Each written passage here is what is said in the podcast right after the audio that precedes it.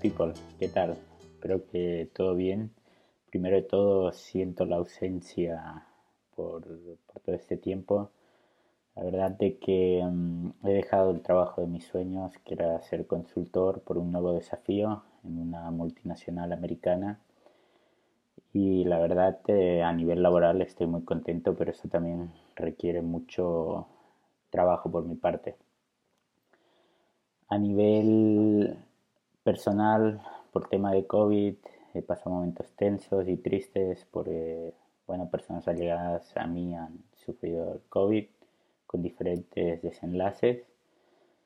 Y bueno, eso es eh, la razón por la tardanza del, episodio.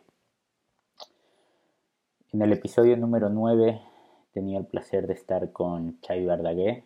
Xavi es una persona me dio la sensación en la entrevista de ser una mezcla entre un hombre experimentado y con, todo lo que conlleva y un hombre mm, con ganas de seguir viviendo.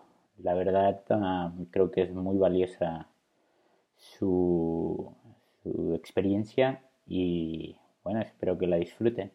Vamos a por ella. Empezamos.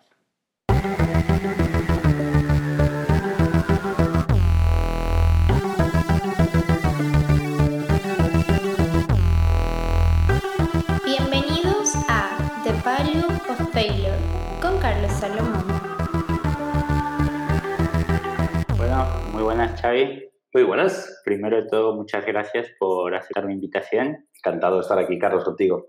Y bueno, para quien no conozca a Xavi Verdaguer, él es fundador y director de Imagine Creativity Center. Correcto. Eh, también es socio de la aceleradora Connector.com, entre las cuales habéis sacado a bordo a Globo. Luego hay muchas más ¿eh? startups, pero sí, sí, ahí, estamos.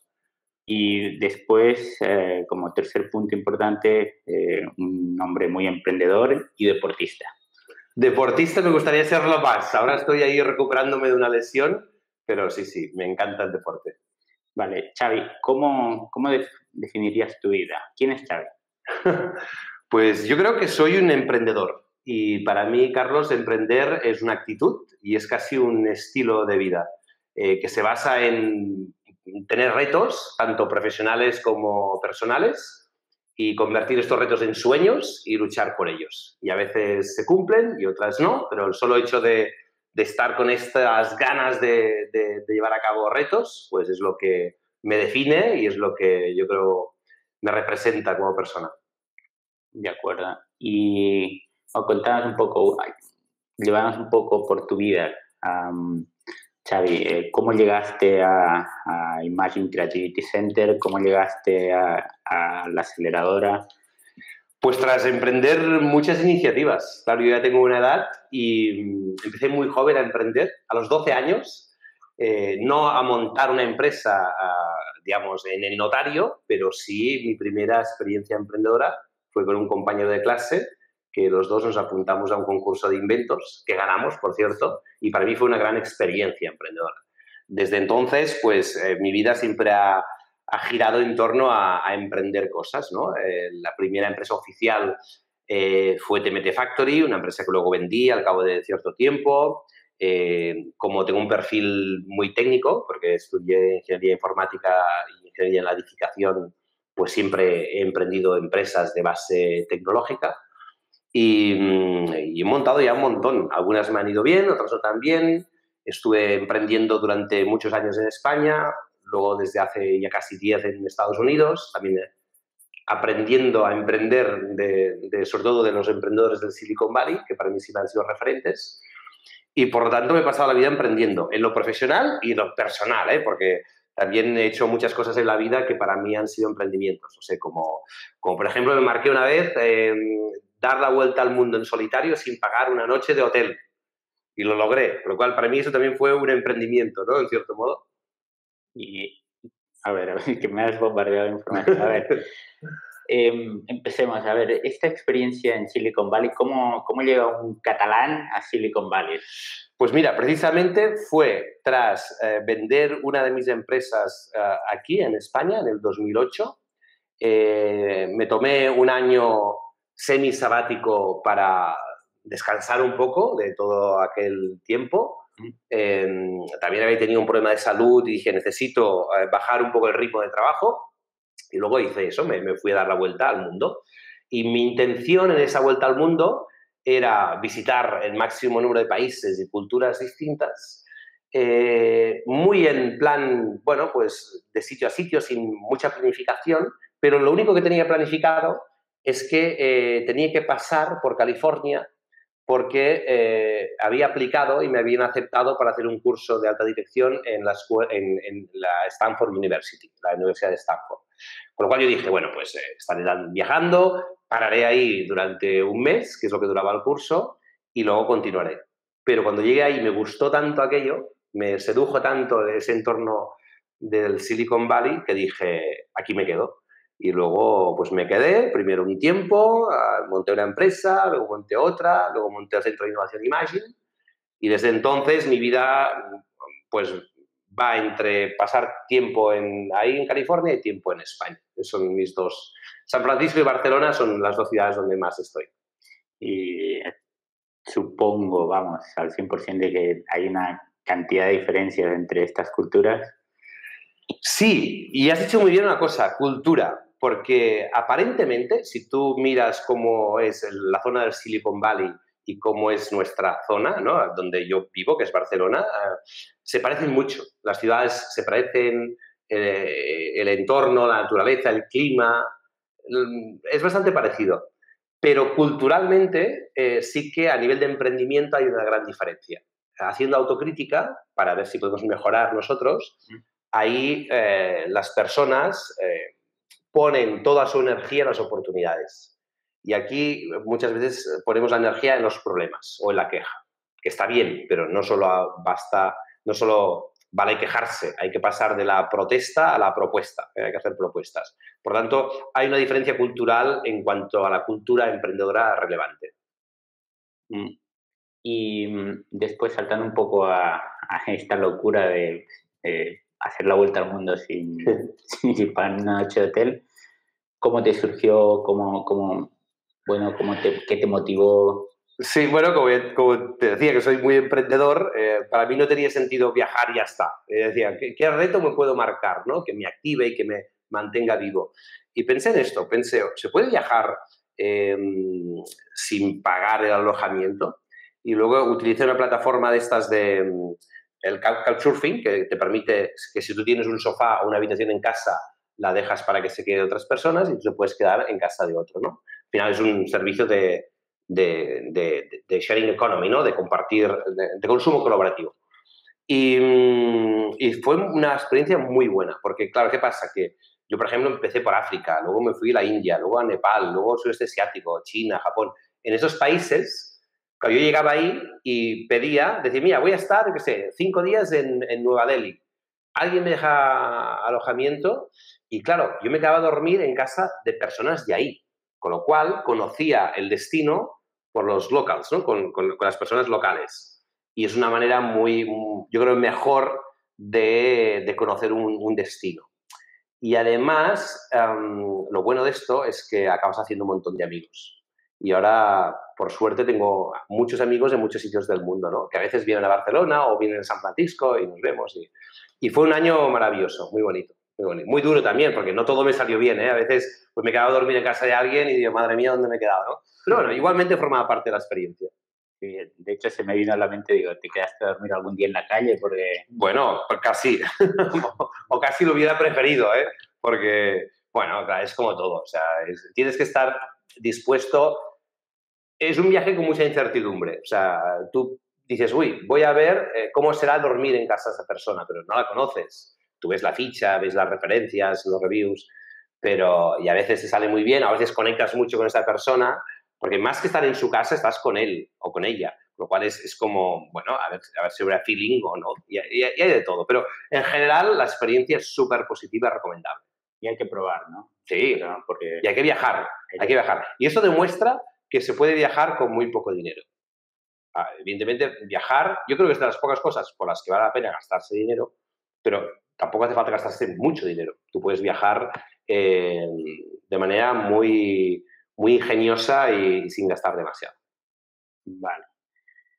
A ver, ah, bueno, vamos al, tema, al fracaso, ¿vale? después, después de ver tu, currículum, una persona bueno, que le, está yendo bien en la vida, supongo que has debido tener muchos fracasos, ¿no? Entonces, contanos algo a nivel laboral, algo remarcable que te haya pasado, Xavi. Sí, sí, he cometido un montón de errores y voy a seguir cometiendo un montón de errores. Eh, espero poder cometer muchos errores más en la vida.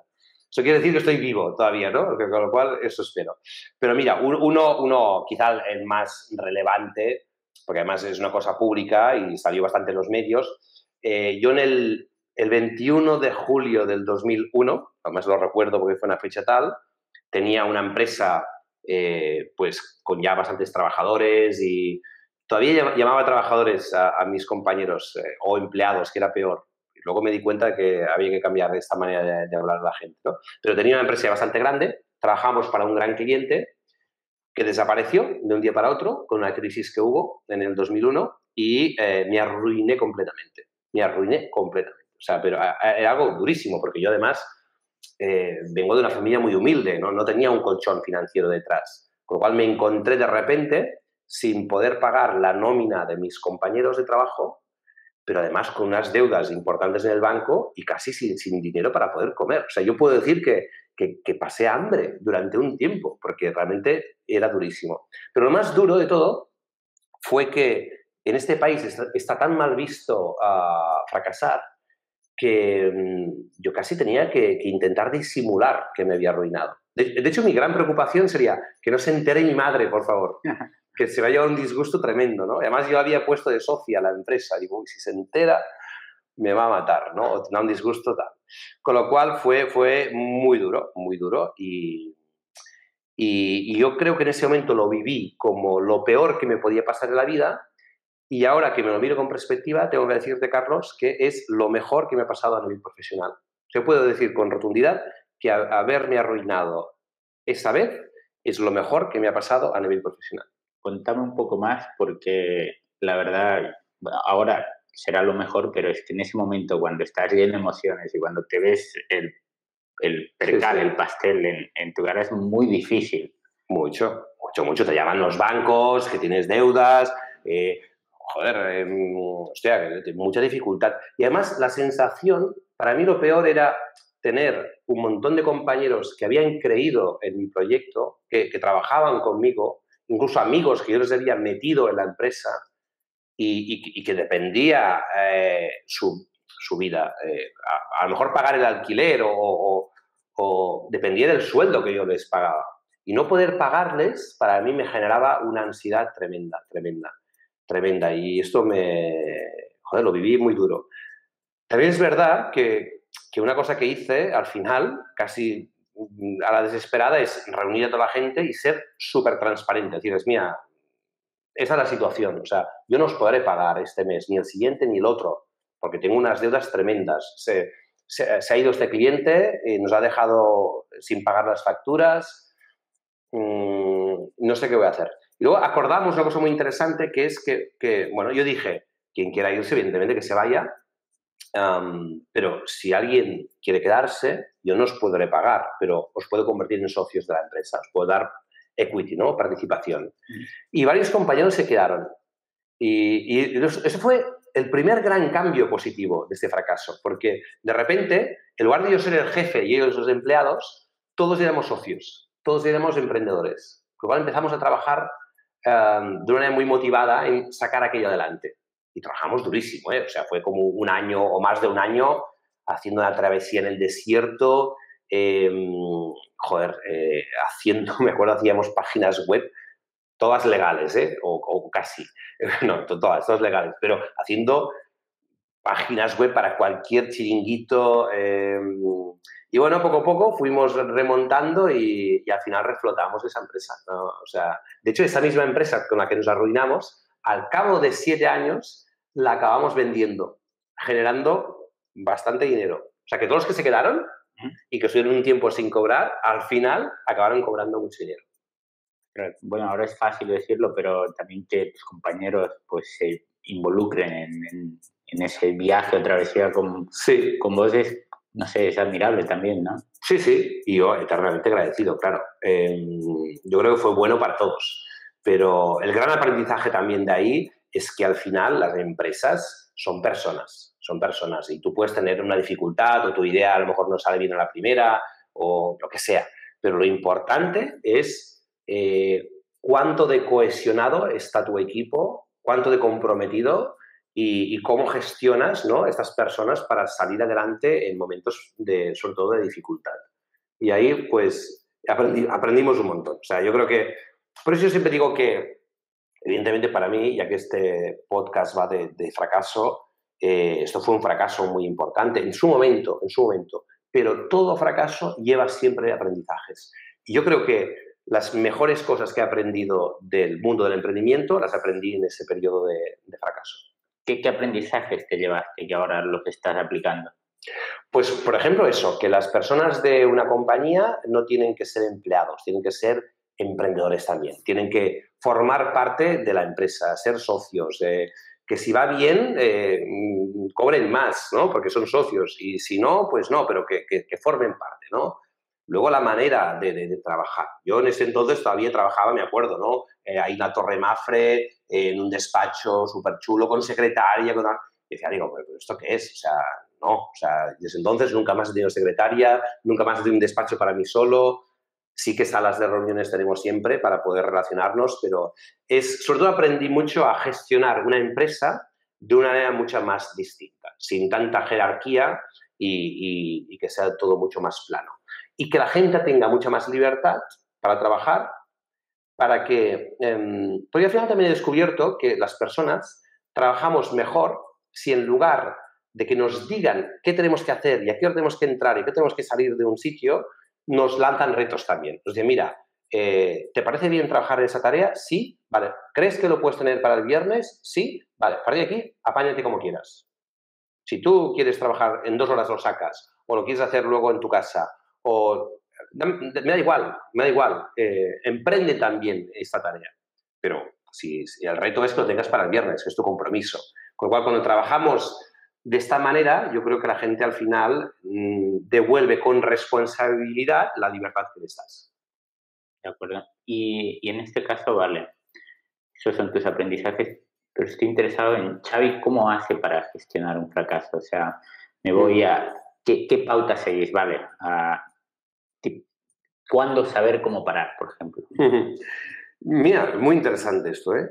Cosas que yo eh, también he aprendido, ¿eh? Eh, Porque no solo he tenido este fracaso, he tenido varios, ¿eh? Eh, Un tema muy importante para mí es la intuición. O sea, escuchar sería un poco tu estómago, ¿no? En, en cierto modo. Y mira que yo me he formado, ¿eh? Eh, o he intentado formarme. Joder, hice dos carreras, hecho un curso de dirección, pero te diré una cosa, cuanto más me he formado, cuanto más, digamos, he adoptado herramientas para tomar decisiones, más tomo decisiones pensando en el estómago, o sea, pensando en la intuición. Porque la intuición es algo que a veces te dice, yo por ejemplo en este momento, que, de, este fracaso que te he contado, eh, los, abogados y las personas, de, los, gestores de la empresa decían, tienes que cerrar la empresa, tienes que cerrarla, suspensión de pagos, ciérralo, ciérralo. Pero yo pensaba, algo me decía, ostras, pero eh, la verdad es que tenemos un muy buen equipo y, no, ha, sido culpa nuestra que- que comentáramos este fracaso, ¿no? Al final es un cliente que ha desaparecido. Quizá nos hemos equivocado en trabajar para un solo cliente, pero algo me decía que había que intentarlo. Y escuchando a veces esta intuición que tenemos los humanos y que las mujeres tienen más, ah, es cuando tomas decisiones. Por tanto, seguir tu intuición, también al revés, ¿eh? También hay veces que, que puede ser que un negocio vaya muy bien, pero hay algo que te diga, "Mm, esto no lo veo, no lo veo, no lo veo, ¿no? Algo que te dice aquí, pues oye, si no lo ves, mátalo, mátalo y déjalo. Esto es un tema, eh, la transparencia, ser muy transparente con, tus personas, o sea, en, que todo el mundo tenga, tenga toda la, información. Y luego yo creo que también mm, cu- cuando eres emprendedor y cuando estás liderando, liderando un proyecto con muchas personas, eh, esto te puede generar una responsabilidad que, que te puede provocar bastante ansiedad cuando van malas cosas. Te puedes acabar sintiendo solo, ¿no? Eh, en plan, ostras, eh, vaya problemón y, y sentirte solo. Con lo cual, es bueno que también en tu equipo no solo tengas personas que trabajan contigo, sino esa pareja, ese amigo, ese familiar que sabes que de manera incondicional te va a ayudar. Por lo tanto, yo un consejo que doy a todo el mundo es, hagas lo que hagas, tienes eh, esas tres, cuatro o cinco personas incondicionales uh, cerca tuyo, que sabes que si, si pasas por un mal momento podrás irte a tomar una cerveza con tu colega y llorarle y que te va a escuchar y te va a ayudar.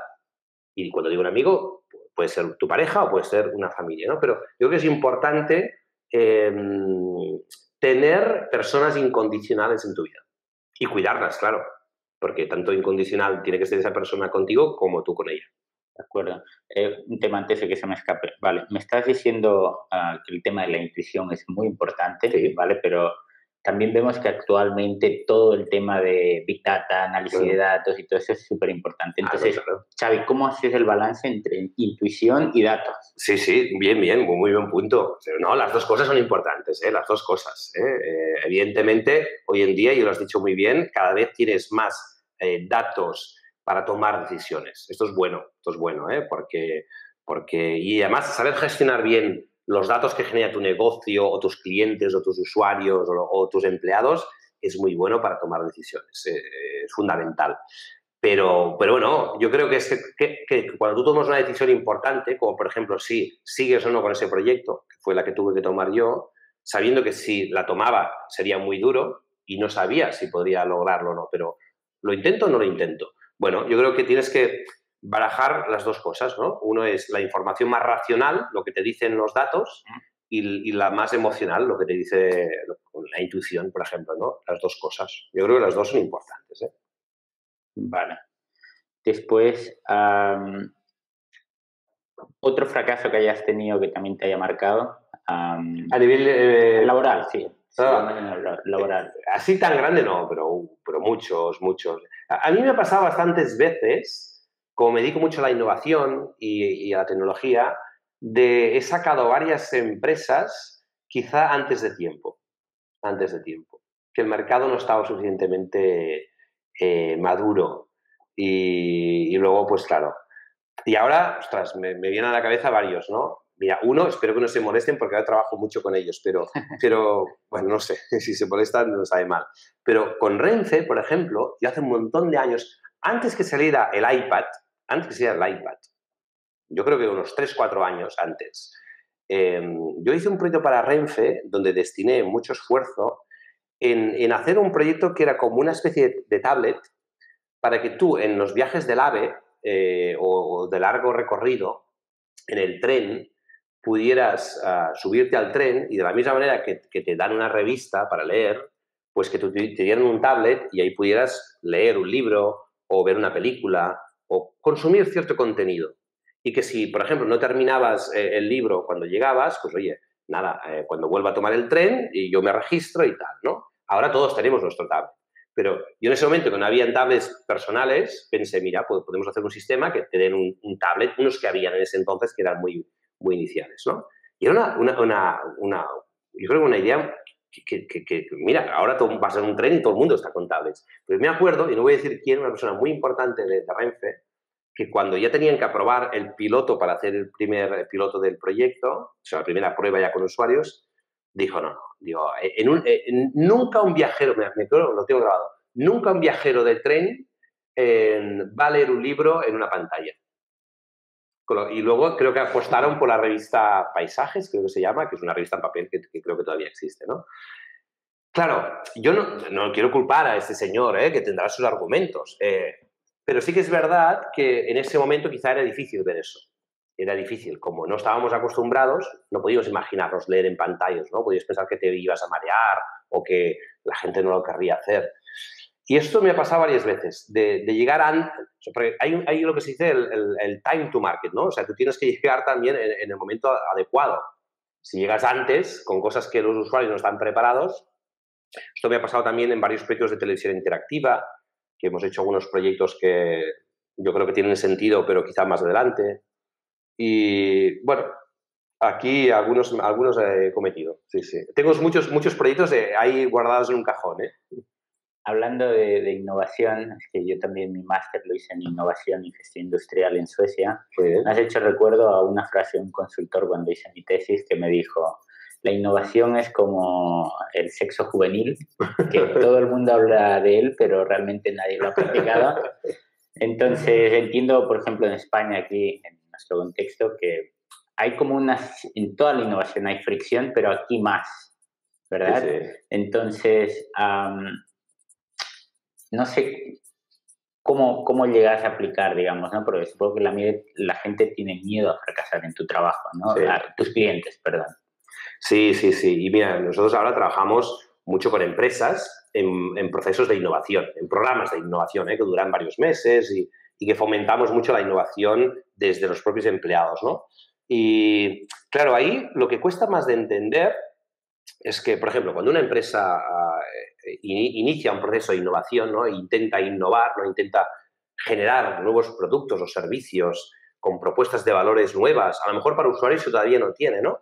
Cuando hace estos ejercicios, tiene que estar muy preparada para, para fracasar. O sea, que entender que de hecho, hay muchos tipos de innovación, ¿no? Hay más la incremental, ¿no? Que es ahorrar costes o optimizar procesos. Esta, pues casi siempre tiene éxito cuando la aplicas bien, ¿no? La evolutiva, tal. Luego hay la más disruptiva. Cuanto más disruptiva es la innovación que haces, más posibilidades tienes de fracasar.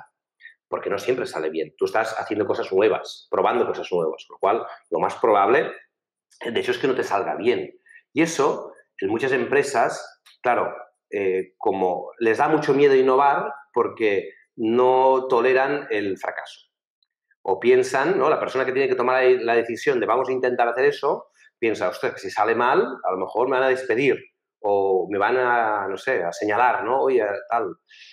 Hay que entender que la innovación conlleva riesgo y que este riesgo muchas veces conlleva a, errores. Pero lo que es importante es que cualquier proceso de innovación siempre trae aprendizaje, siempre, siempre, incluso, incluso la más disruptiva. Cuando tú eres una empresa e intentas hacer algo que nunca has hecho nunca, lo más probable es que no te salga bien. Pero, ¿qué aprendizajes me llevo de haber explorado ese camino? ¿no? Porque esos aprendizajes, si los bajo al core business de mi compañía, seguramente podré hacer mejor algo que ya estoy haciendo. ¿no? O sea que innovación es riesgo, a veces es fracaso, pero fracaso siempre es aprendizaje. Vale. Vale, eh, un tema ahora que me viene, vale. Volviendo al, fracaso, ¿vale, Xavi? Después ahora de con tu dilatada experiencia, ¿qué pauta seguís delante de un fracaso? O sea, así como de manera automática. Entiendo que es diferente, desde mi punto de vista, un fracaso a nivel laboral que uno personal, pero ¿qué pauta seguís en general? Mm. Bueno, ah, eh, es que de hecho, si me permites, incluso una cosa que hacemos mucho en, nuestro método de innovación es lo que llamamos el premortem. Es incluso prever el fracaso. Esto, esto, a lo mejor os puede servir de utilidad. O sea, yo, a mí me gusta mucho hacer una, dinámica cuando tú tienes un proyecto o una idea y, te gusta, por ejemplo, este podcast que estás haciendo tú, ¿no? Que, estás qué chulo, tal, te hace ilusión y estás llevando a cabo, ¿no? Vale. Pero yo te diría, haz el premortem de este podcast. O sea, imagínate, ¿no? que dentro de un año yo te encuentro, Carlos, ¿qué tal te va el podcast? Y dices, también, ya no lo hago. Murió. ¿Ah, sí? ¿Y por qué murió? Intenta imaginártelo ahora. Decir, ostras, si, si, que no quiero que muera ¿eh? tu podcast, ojalá tenga mucho éxito, pero imagínate, si dentro de un año muere, ¿por qué crees que podría morir? Piénsalo, eh, analízalo. Luego dices, ostras, a lo mejor pues no, no he conseguido tener la masa crítica de usuarios necesario a lo mejor no le he podido dedicar el tiempo que yo quería. A lo mejor no he encontrado los colaboradores tal, ¿no? Si tú analizas estas posibles causas de muerte, incluso te puede ayudar a alguien a, encontrarlas, luego tú puedes prever la muerte y anticiparte, ¿no? Con lo cual, esto es un buen ejercicio. Aún así, si tú mueres, ¿no? O si tienes el, fracaso o lo que sea, yo creo que lo primero es sobre todo, analizar qué ha pasado. Eso es como la caja negra de un avión. O sea, me he estrellado. Analiza, pues, qué ha pasado. O sea, pero, pero haz una buena sesión de analizar los acontecimientos y documentarlos. Eh, y luego yo, sobre todo, es sacar los aprendizajes. O sea, lista qué cosas si te llevas de aprendizaje, ¿qué harías diferente? O sea, es, casi como hacer, ¿qué haría yo diferente ahora si pudiera tirar atrás en el tiempo? ¿no? Para que la próxima iteración, la próxima intento de hacer algo, lo aprenda. Eh, yo creo que va por ahí. Y luego, sobre todo, es un tema muy de comunicación, de comunicación con tus empleados, con tus compañeros, comunicación pública, ¿no? Si, si te ha salido mal algo, eh, también tienes que comunicar en las redes que este proyecto no continúa y por qué, ¿no? ese ejercicio cuesta hacerlo, porque mucha gente dice, uy, ostras, eh, he fracasado, no lo voy a decir a nadie, no se entere. No, no, dilo, dilo, porque al final la gente, si no, también preguntarán, oye, ¿qué pasa con ese proyecto? No, pues mira, eh, comunico que no voy a seguir con este proyecto porque ha pasado esto y esto y esto. Pero hemos aprendido esto y esto y esto y volveremos a intentarlo mejor. Y ah, bueno, pues igual tienes ahí una comunidad que estará pendiente de que sacas nuevo, ¿no? Mm. Vale, tengo apuntado estos tres puntos. Vale, y ahora, mm, pasándonos un poco más a la parte emocional, algo, que te haya marcado. A nivel personal. A nivel personal. Sí, muchas cosas, ¿no? Quizá también, eh, buscando así más espectacular, yo cuando hice la vuelta al mundo, como antes te decía, una de las razones también era porque había tenido un problema de salud. O sea, yo, tuve un, susto, y lo digo así porque por suerte creo no me quedaron secuelas, pero tras un periodo de muchísimo trabajo, de muchísimo estrés, eh, peté, mi cuerpo petó y luego tuve, estuve de hecho cerca de morir. ¿eh? Eh, y tuve un susto importante, además lo pasé en Berlín con, con mi pareja, fue un susto muy grande para ella también. Se quedó en un susto pero me vino así de quedarme en el tema. ¿eh? Eh, de hecho, esto pasó el 7 de diciembre y desde entonces es cuando celebro el cumpleaños. Yo cambié incluso mi fecha de cumpleaños porque pienso que volví a nacer el 7 de diciembre, y con lo cual, de hecho, ahora tengo 12 años, porque nací el 7 de diciembre de hace 12 años y, me gusta celebrarlo.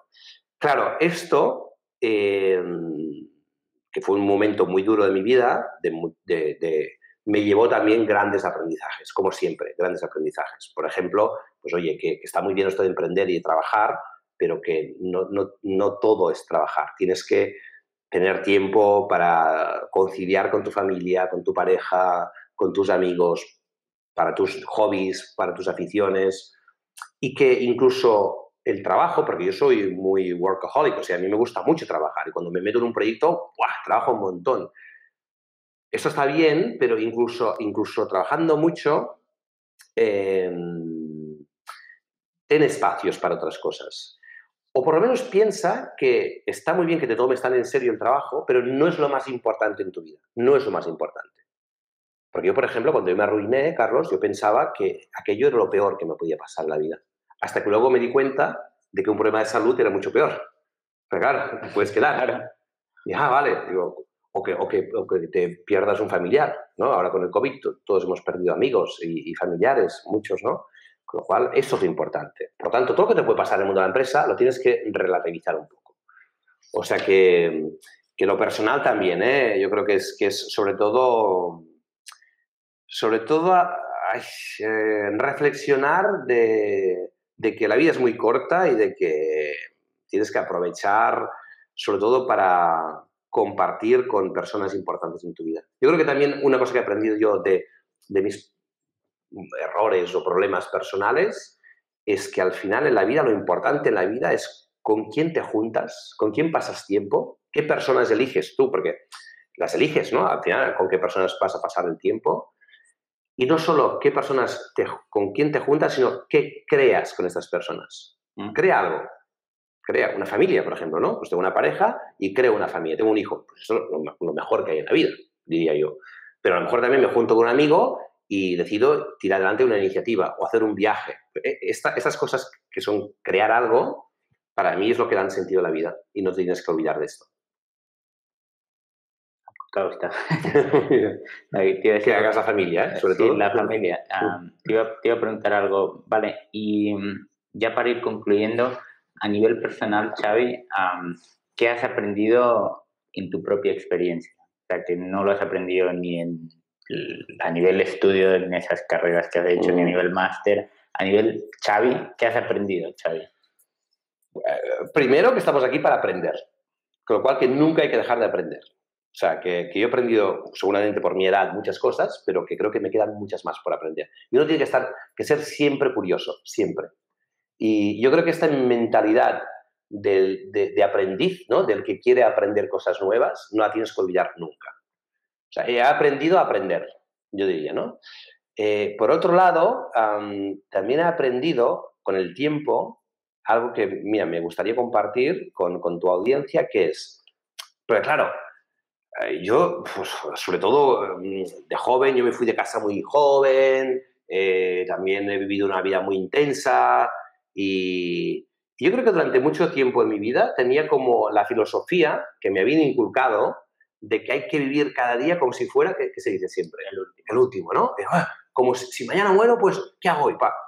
Y con el tiempo he aprendido que hay que vivir cada día como si fuera el primero el primero. Y es un cambio importante que yo he aprendido con el tiempo. Porque si tú cada día de tu vida te levantas, por ejemplo, mañana, ¿no? Te levantas y dices, a ver, em, voy a plantearme como si hoy empezara todo. Con lo cual, si ayer cometí errores, ya que el podcast va de errores, si ayer los cometí, no me voy a estar lamentándome y, ¡ay, qué mal me salió! Y hoy tal. No, oye, eh, nada, nada. O sea, eh, hoy empieza todo. Tienes una nueva oportunidad para intentarlo. Mm, no te olvides de lo que hiciste ayer, aprende y, hazlo diferente. Pero cada día eh, es como si fuera el primer día. Por tanto, tienes siempre, nunca es tarde para pedir perdón a alguien, para intentar de nuevo algo em, y, pensar que mm, no sabes cuándo se acabará la vida, pero plantéatelo como, como, como, sí, como si fuera el primer día de tu vida. Por tanto, mi mensaje final sería Vive cada día como si fuera el primer día de tu vida. Y así te darás cuenta de que todo es posible y que todo está por hacer. Me ha gustado este titular. te iba a decir, vale, Xavi, ¿y mm, nos dejamos algo en el tintero o es todo en general? Bueno, la última cosa es que esto lo dice mucho Borja Vilaseca y me encanta, una persona que admiro mucho que al final, eh, porque claro, yo aquí he hablado muchas cosas de mi propia experiencia, pero, pero creo que, mm, que, que, cada uno tiene que tener criterio propio. O sea, yo no vengo aquí a dictar sentencia ni todos hagáis esto y vivir cada día como si fuera el primer día y aprender de los errores. Yo creo que, casi os diría, no os creáis nada, eh, validarlo todo en base a vuestra propia experiencia. Pero que al final uno tenga criterio para ti adelante y, y sobre todo, eh, yo insisto mucho en esto, ¿eh? que, por lo menos te des cuenta de que, de que la vida es muy corta y que hay que aprovecharla. Luego vive tu propia vida, tu propia vida, que es también una manera de decir, oye, eh, vale, yo te he contado muchas cosas, pero al final es mi vida y la actitud emprendedora, que es la que yo practico y que siempre intento pues que contagiar a otros, va de precisamente ser dueño de tu vida. O sea, no os olvidéis de, de, de ser el protagonista de vuestra película y no el espectador de la película de otro. Yo creo que cuando, cuando haces también este cambio y cuando vives con esta actitud más emprendedora, eh, creo que acabas siendo más feliz. Vale, perdón, me inciso. Eh, me gusta mucho esto porque, vale, es muy fácil decirlo, pero ¿qué crees que nos falla a los jóvenes para no emprender? ¿Qué, qué miedo mm. es aquí en España? Muy buena pregunta. ¿eh? Eh, yo creo que los jóvenes, primero, el, problema es que nadie cree en los jóvenes. Y eso es una pena. Es una pena. No puede nadie. O sea, la, inmensa mayoría de la sociedad no cree en los jóvenes. Los políticos, la, gente que gobierna, muy pocos creen en los jóvenes. Paro juvenil, por ejemplo. fíjate el paro juvenil que tenemos. Fíjate, si hay tanto paro juvenil, en cierto modo también es porque las empresas, los dirigentes, los directivos de las empresas, tampoco creen en los jóvenes. Pues si creían en los jóvenes, contrataría a más jóvenes también, ¿no? Por lo tanto, no se cree los jóvenes. Eh, esto en primer lugar. Si tú partes de esto, yo os diría, los que sois jóvenes, eh, ya que no creen los demás en, en, vosotros, creer vosotros en vosotros mismos. Hay que creer. Y eso no es fácil, porque cuando ves estas tasas de paro, cuando ves que no se escucha, cuando ves que no, no, no, no, no, estás en sitios de toma de decisiones, pues uno puede, uno puede desanimarse, pero tenéis que creer. Porque eh, ahora los que gobiernan y las personas que toman decisiones en, la, administración y en la empresa em, no lo ven. pero los jóvenes eh, estáis mucho más preparados que los adultos. Primero porque sois nativos digitales, domináis mucho más la tecnología porque habéis nacido con la tecnología, habéis crecido con la tecnología. Y, eso y esta herramienta, que es la tecnología, es algo muy poderoso que tenéis. Eh, tenéis mucha más energía. Em, y, y, las condiciones para emprender cosas son mucho mejores que antes. Por lo tanto, si creéis en vosotros mismos, si creéis en vosotros mismos y, sabéis vivir en esta incertidumbre y pensar que ahora el futuro puede parecer muy negro, pero oye, podéis ser dueños de vuestro propio futuro, si hacéis este cambio de chip, os daréis cuenta de lo que podéis lograr. Por tanto, es decir, consejo, creer en vosotros mismos. Y cuando tú crees, creas. Para mí es la definición, ¿no? Si crees, creas. Pero tienes que creer en ti mismo. De acuerdo. Parece eso la guindilla del pastel que, estaba buscando. Muy bien. ¿Dónde te podemos encontrar, Xavi? A mí, eh, en, eh, pues en las redes, por ejemplo, si alguien me quiere contactar, Xavier Verdaguer, Xavier Verdaguer es mi cuenta de, de Twitter, de Instagram y no sé si hay alguna cosa más. E incluso mi correo, chavi.imagine.cc. Yo soy una persona que, de emprendedor a emprendedor, siempre que me contacte a alguien, en plan, oye, que estoy emprendiendo algo en lo personal, en lo profesional, de emprendedor a emprendedor, eh, igual no será inmediato, pero siempre intentaré ayudar igual que otras cosas me han ayudado a mí. Y, y, por el camino me encontraréis también por la calle, o sea que ojalá me encuentre, cualquier día o nos encontremos, pero al final, eh, em, ojalá, ojalá nos, nos, crucemos muchas veces. Pues muchísimas gracias Xavi, estoy muy satisfecho con la entrevista que nos ha salido y te agradezco. gracias a ti, mucha suerte y mucha salud, Carlos. Eso fue todo por parte de, Xavi. Para concluir me quedo con tres ideas. La primera es que él dice que casi tenía que disimular que no se había arruinado. Y es una pena que esto sea una realidad en la sociedad española y prácticamente creo que en la mayoría de los países latinoamericanos también pasa. O sea, aparte de sufrir porque las cosas no te hayan salido bien, tenemos que añadir una carga extra que es el tener que disimular. Espero que esto cambie. Segundo, relacionado con esto, es lo que él dice de que hay que relativizar lo que pasa en las empresas. Realmente él cuenta de que su problema de salud hizo entender de que el peor momento de su vida no fue arruinarse. Y yo añado aquí que si el problema tiene solución, entonces no es problema porque eso significa que hay alguna manera de solucionarlo, así que muy pequeña la importancia. Y la última, para concluir, no os olvidéis de ser el protagonista y no el espectador de la película de otro. Yo creo que esa es una bonita frase para terminar y con mucho significado. Eso fue todo, no te olvides que si te gustó compartirlo, Mm, dale like o lo que querrás. Si quieres enviarme un comentario, mm, ya sabes, en la descripción están todos los contactos. Muchas gracias y nos vemos en el próximo episodio. Chao, chao.